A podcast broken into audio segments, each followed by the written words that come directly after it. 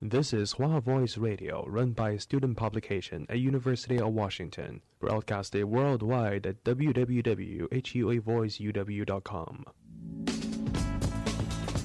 服务校园生活，引领多元时尚。引领多元时尚。这里是华盛顿大学，华大华生。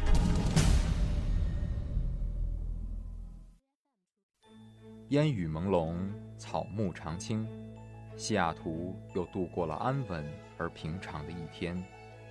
暮色渐沉，喧嚣渐息，每一个夜晚，我们都在同一个地方，让声音乘着电波化为雨水，滋润所传达到的每一处土地。听众朋友，晚上好，欢迎收听直播的华大华声。华生，生过留痕，却永不落脚。因为那道电波所承载的是锋利如现实、飘然如梦想的每一位广播人的信仰。声音在，信仰在，我们在。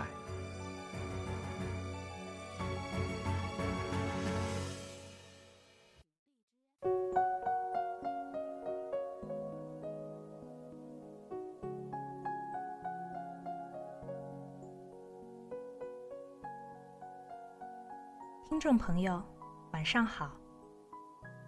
欢迎收听华盛顿大学华大华生夜的故事栏目，我是主播戴安娜。在故事的夜幕即将拉开之前，先给大家介绍一下我们的收听方式。夜的故事栏目会在太平洋时间每周四晚十一点半准时更新。收听我们的录播。您可以在微信公众号后台菜单栏的电台节目中，点击录播节目获取收听链接。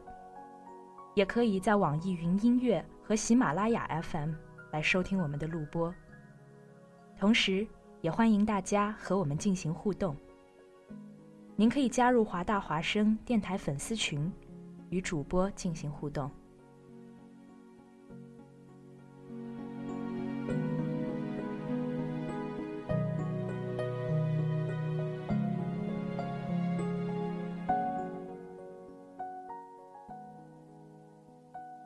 在上期节目里，和大家分享了两个关于初恋的故事。虽然最后的结局都有一点点伤感，但故事里的主人公似乎都因为这么一段美好的回忆，觉得人生没有遗憾。今天要分享的两个故事，和初恋恰恰相反，他们都和细水长流的爱情有关。这次，爱的尽头，不是现实的残酷，也不是更大的未来，而是人生的尽头。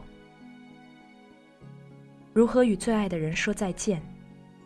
这份爱的余温又足够支撑多久？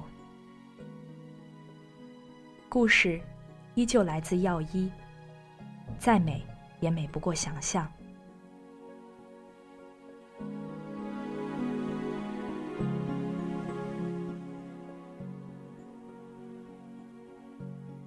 第一个故事，叫《红头巾老太太》。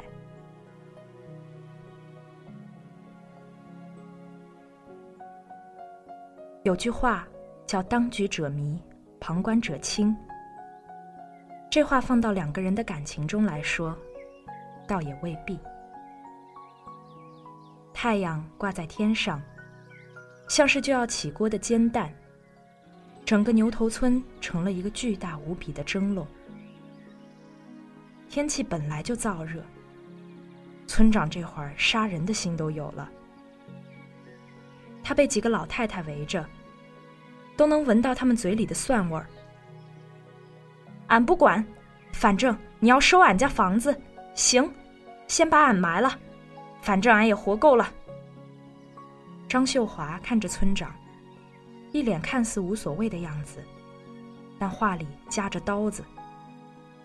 其他几个老太太也跟着张秀华一起闹，比鬼子的机枪扫射还利索。哎呀，你们！好了好了，都散了，这事儿改天再说。村长边说边四处瞄，他想找个空子钻出去跑开。别改天，改天也是一样。俺们不是和你商量，俺们是通知你，这事儿没门儿。张秀华直接把村长的退路给堵死了。哎呀，张秀华，我的亲祖奶奶，你给我条活路成不？村长看着张秀华，那张脸上满是汗。就这样了，俺就不信这么大的中国还缺咱们这点地。张秀华说完，转身走开，摇摇晃晃，像个鸭子似的。张秀华，一个普通的农村老太太，前年刚死了老伴儿，现在是标准的孤寡老人。为什么村长怕她？为什么这事儿大家找张秀华挑头？因为张秀华是牛头村唯一戴红头巾的老太太。牛头村自古有个规矩，凡是寡妇必须戴绿头巾，以表示对丈夫的忠贞。改嫁，那年头改嫁和卖淫是一个区别，得死。可张秀华不一样，老伴儿死后，她就一直戴着红头巾。起初大家猜她是不是因为老伴儿走了，眼睛哭出毛病，成了红绿色盲。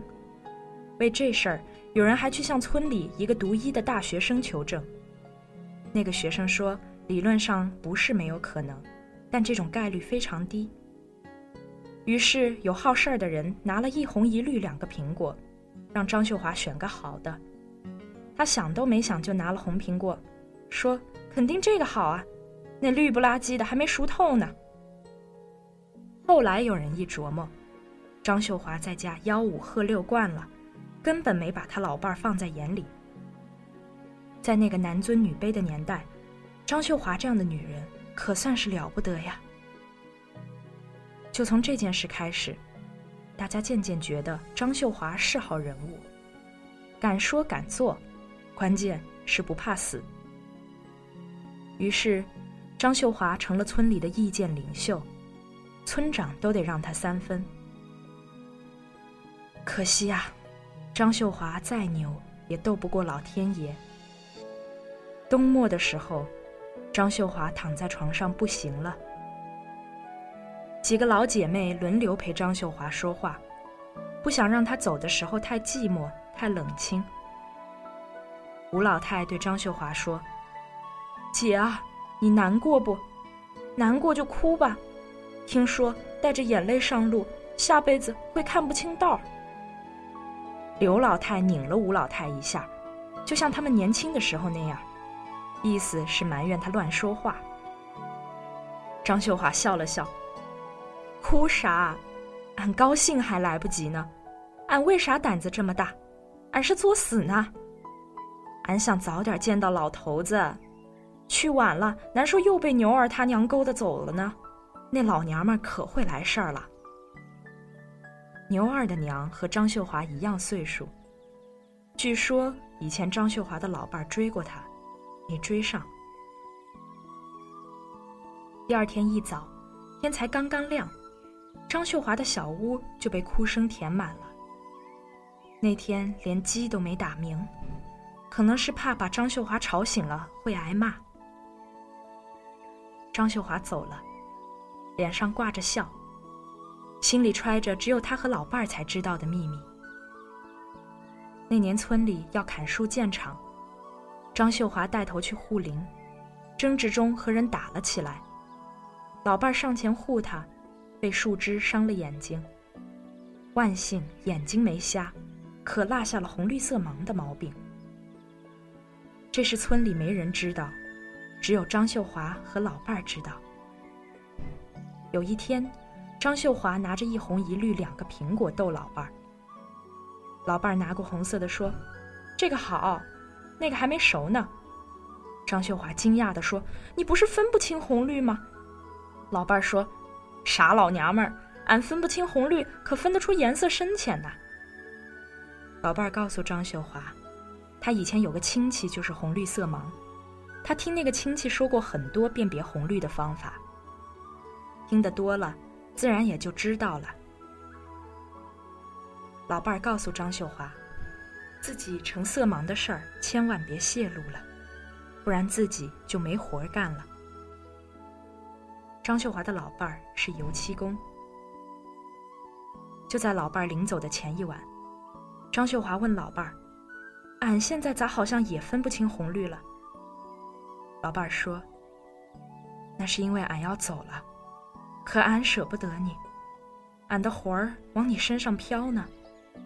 等俺走了，你就真的分不清红绿了。俺平时教你的都记住了吧？就是防着万一俺先走的。”张秀华的眼泪唰一下掉下来了。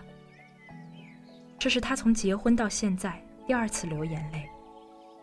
第一次是洞房那晚疼的。老伴儿又说：“俺逗你呢，你别真哭出毛病来了。你哪能真分不清红绿啊？都是你平时逗俺逗多了吧？别哭了，千万别哭。俺走了，你就是寡妇了，你得强。”你不强，别人就会欺负你，俺可舍不得。张秀华说：“你舍不得，就别死。”老伴笑了笑：“咱俩守了一辈子，也该俺做回主了吧？”呵呵。张秀华还能说什么呢？老伴儿走的第二天，张秀华就戴上了红头巾。他边扎头巾边对着镜子说：“老头子啊，这头巾俺是戴给你看的，谁要敢多嘴，你就去谁家串门。”张秀华临死的时候，村长来看过他，他只说了一句话：“你要是动乡亲们的房子，俺就天天上你家串门去。”有句话。叫做“当局者迷，旁观者清”。这话放到两个人的感情中来说，倒也未必。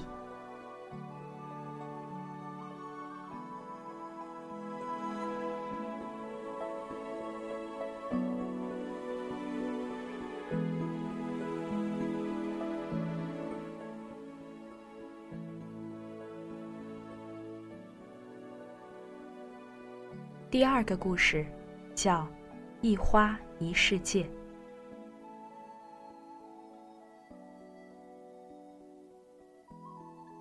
音乐开着，灯光微暖。我噼里啪啦的敲打着键盘，忙得像狗。媳妇默不作声的看着小说，静得像鱼。媳妇突然说：“我挺喜欢‘一花一世界’这句话的。”我停下手，问：“你不是基督徒吗？”媳妇说：“我喜欢这句话，是因为这是外婆对我说的。”我说：“所以说，其实你喜欢的不是这句话，而是你外婆。”媳妇点头：“嗯。”我说：“给我说说你外婆吧。”媳妇说：“要说的太多了。”不知道从哪里说起。我说：“那就先说说关于这句话的吧。”媳妇想了想说：“好吧。”外婆对我说这句话的时候，我刚和外婆家的桌子差不多高。那天中午，外婆因为邻居笑我长得丑，和人拌了几句嘴，然后拉着我去小花园散心，换换心情。外婆脾气很好。几乎没跟人红过脸，印象里也就这么一次，为了我。在小花园里，外婆指着一株一串红说：“楠楠，外婆请你吃好吃的，要不要？”一听见“好吃的”三个字，吃货模式就自动开启了。我毫不犹豫地说：“要。”外婆准备摘下那株一串红，我看见花茎上爬着几只蚂蚁。很自然的伸出手要去捏，外婆赶紧抖了抖那株一串红，那几只蚂蚁掉在地上爬走了。外婆摘下一串红，递到我手中，微笑着说：“楠楠，这一朵花就是一个世界。虽然在我们看来很小，可它却是那些小蚂蚁的整个世界。这叫一花一世界。这些小蚂蚁就是这世界里的人，和我们一样，可不能捏哦。它们也会怕，会疼，会死的，可怜不啦？”我盯着一串红，点了点头，脑子里只想着外婆怎么还不给我吃呢？外婆用手轻轻擦了擦一串红表面的浮灰，然后递到我嘴里边，说：“来，轻轻抿一下就好。”我小心翼翼地抿了抿嘴里的一串红，很清甜。味道虽然没有期待的那么好，但这种沁人心脾的清甜味。从此深深地印在了我的脑海中，以至于所有与外婆有关的记忆都是甜的。住在外婆家那段时间，每天晚上都是外婆陪我睡的。每次都是我平躺在外婆怀里，外婆侧对着我，一边说故事或者哼小调，一边用手轻轻摸我的肚子。虽然这样的入睡方式让我很舒服，可我还是很好奇，为什么外婆要摸我的肚子？难道是因为习惯摸外公的肚子了？我好奇地问外婆原因，外婆就告诉了我一个小秘密。外婆说，在我出生以前，她收养过一只很可爱的小猫。这只小猫很听她的话，也非常黏她。而且有个很奇怪的习惯，要外婆摸着它的肚子才能睡着。后来，小猫渐渐长大了，也越来越好看了，可是不再像小时候那么黏着外婆了。终于有一天，小猫不辞而别，外婆找了整整一个下午也没找到。从那以后，外婆再也没见过那只小猫。之后一年的同一天。我出生了，所以外婆觉得我就是那只小猫变的。我问外婆：“那我长大也会越来越好看吗？”外婆说：“肯定呀，会有很多人喜欢我们楠楠的。”我问：“很多是多少？”外婆说：“就是很多很多喽。”我问：“那得有多好看呢？”外婆说：“和花一样好看。”我突然想起下午那句“一花一世界”，问：“那我也会变成一个世界吗？”外婆被我逗笑了，说：“嗯，楠楠会变成另一个人的世界。那个人的世界里，只有楠楠一个人。”我说：“我才不要呢，我只要和外婆在一起。”外婆说：“等你长大了，就不会要外婆了，就和那只小猫一样。”我问：“我会离开外婆吗？”外婆说：“问你呀，你舍得不？”我说：“舍不得。”外婆搂着我，微笑着说：“外婆也舍不得。”上小学以后，我就没住在外婆家了，只能周末或者放假的时候去看外婆。记得快上小学前搬回家那段时间。因为怕我不适应，所以是妈妈陪我睡的。我发现妈妈哄我睡觉也是和外婆一样的方式，一边说故事或者哼小调，一边摸我的肚子。我问妈妈：“你也知道小猫的故事呀？”妈妈说：“什么小猫的故事？”我把外婆的小秘密告诉了妈妈，妈妈笑着点了点头说：“哦哦，对的，是有这么回事儿。”我问。那我真的是小猫变的吗？妈妈说：“外婆说是，那就是了。”我说：“那我以后会变好看的，对吧？”妈妈说：“嗯，肯定会的。”不说话了，快睡吧，乖。第二天下午，我躺在地上，透过窗子看向天空，一边吃着棒棒糖，一边看着白云。渐渐的。白云变成了外婆微笑的脸，我仿佛听到外婆说：“楠楠，来外婆家吧，外婆想你了。”醒来的时候，我发现自己趴在地上，没吃完的棒棒糖丢落在一边，四周爬满了蚂蚁。看见蚂蚁，我回想起了那个下午，也想起了外婆，莫名的鼻酸起来，忍不住大哭。爸爸听见我的哭声跑过来，以为我是被蚂蚁吓到了，拿起纸巾就要抓蚂蚁。我大哭着说：“不要不要，蚂蚁也会痛会死的，一朵花一个世界呢，好可怜的。”爸爸完全无法理解我的逻辑，只好把我抱出了房间。晚上吃饭的时候，我对妈妈说：“我想外婆了。”妈妈说：“等你放假就送你去外婆家吧。”我用力的点了点头。转眼到了三年级的暑假，我住在外婆家过暑假。白天，外婆还像以前那样给我做好吃的，带我去小花园散步，偶尔和我数落两句外公的不是。我知道，那些仅仅是发发牢骚而已。外婆对外公有多好，我都看在眼里。还记得那天晚上和外婆睡在一起，外婆没有像以前那样摸我的肚子。我问：“外婆，你怎么不摸我肚子了？”外婆说：“楠楠长大了，是大姑娘了，肚子不好随便摸的。”我说：“没关系的。”外婆牵着我的手说：“不摸肚子了，牵着手吧，好吧。”外婆手心里的温度让我觉得很踏实、很安全。我说：“外婆，你要一直牵着我的手呀，好舒服的。”外婆微笑着说：“嗯，你乖乖睡吧，有外婆在的。”我点了点头，闭上了眼睛。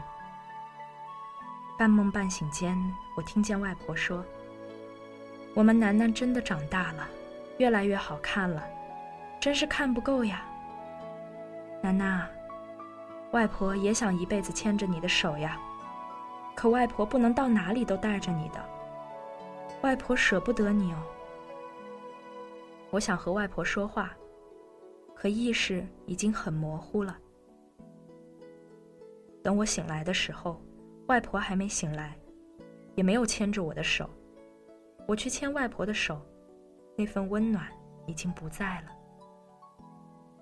我后来才明白外婆那句“可外婆不能到哪里都带着你的，外婆舍不得你哦”的意思。外婆虽然舍不得，但还是放开了手，因为她知道她将要去哪里。我脑海中又浮现出那个下午的对话。我问：“我会离开外婆吗？”外婆说：“问你呀，你舍得不？”我说：“舍不得。”外婆搂着我，微笑着说：“外婆也舍不得。”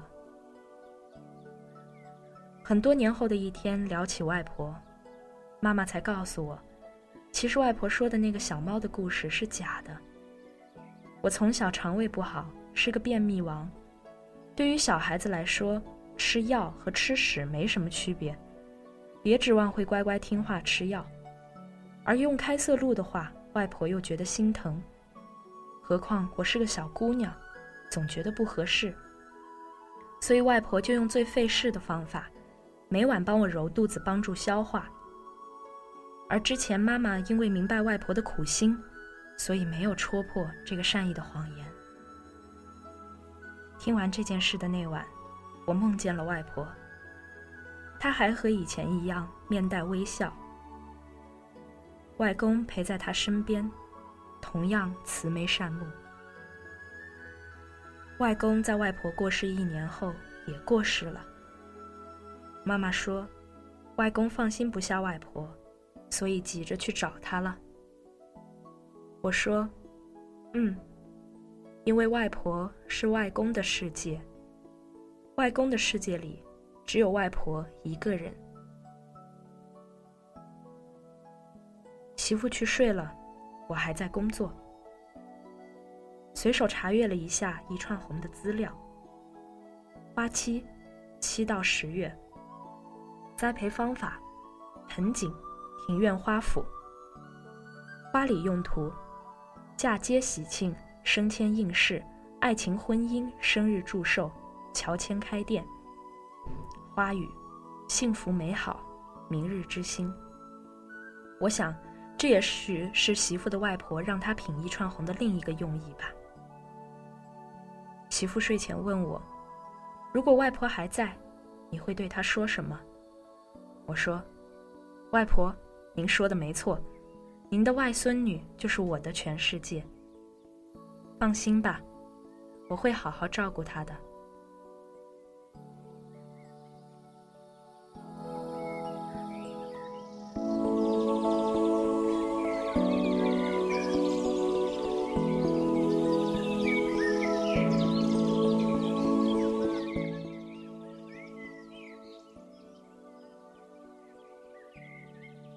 过很多煽情的电影，结局似乎总是以男女主角在一起就草草结束，似乎从未有人关注过他们未来的生活。只有一部电影，由安妮海瑟薇主演的《一天》，把一对经过二十年才在一起的爱人，用死亡活生生拆散。能在一起一辈子，已经很不容易。当人生尽头来临时，又有多少人准备好，把自己爱了几十年的人，拱手送给死亡？其实我们都忽略了，这种沉淀已久的爱，不会因为一方的缺席就化为灰烬。它带着经久累积的温度，让还活着的人心是暖的。死亡可能会把两个人分开，但那份爱。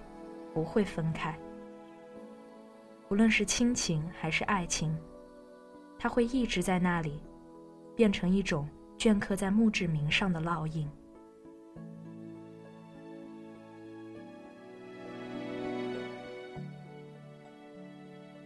感谢大家收听《夜的故事》，我是主播戴安娜，我们下期节目再见，晚安。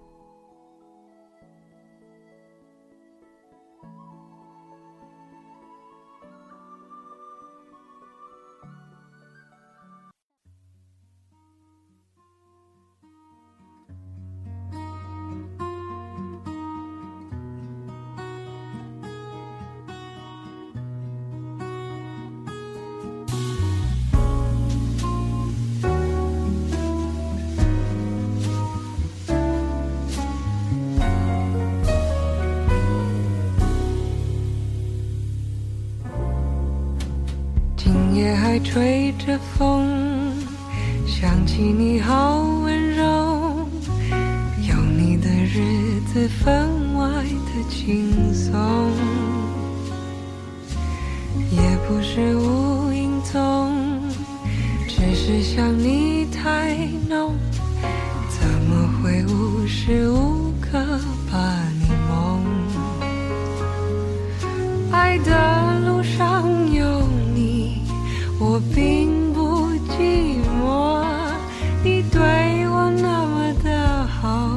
这次真的不同。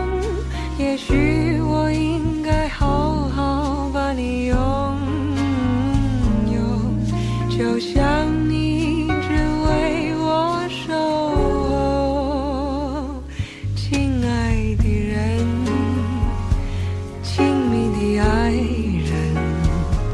谢谢你这么长的时间陪着我，爱的人，亲密的爱人，这是我一生中最兴奋的事。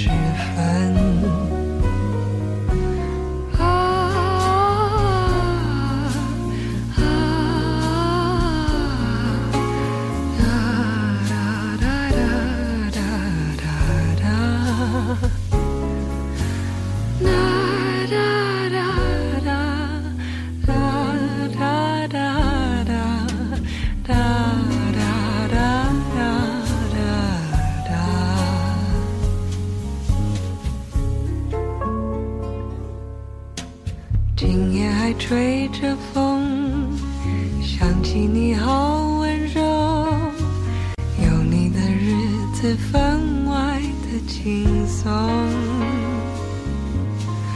也不是无影踪，只是想你太浓，怎么会无时无刻把你梦？爱的路上有你，我并不寂寞。你对我那么的好，这次真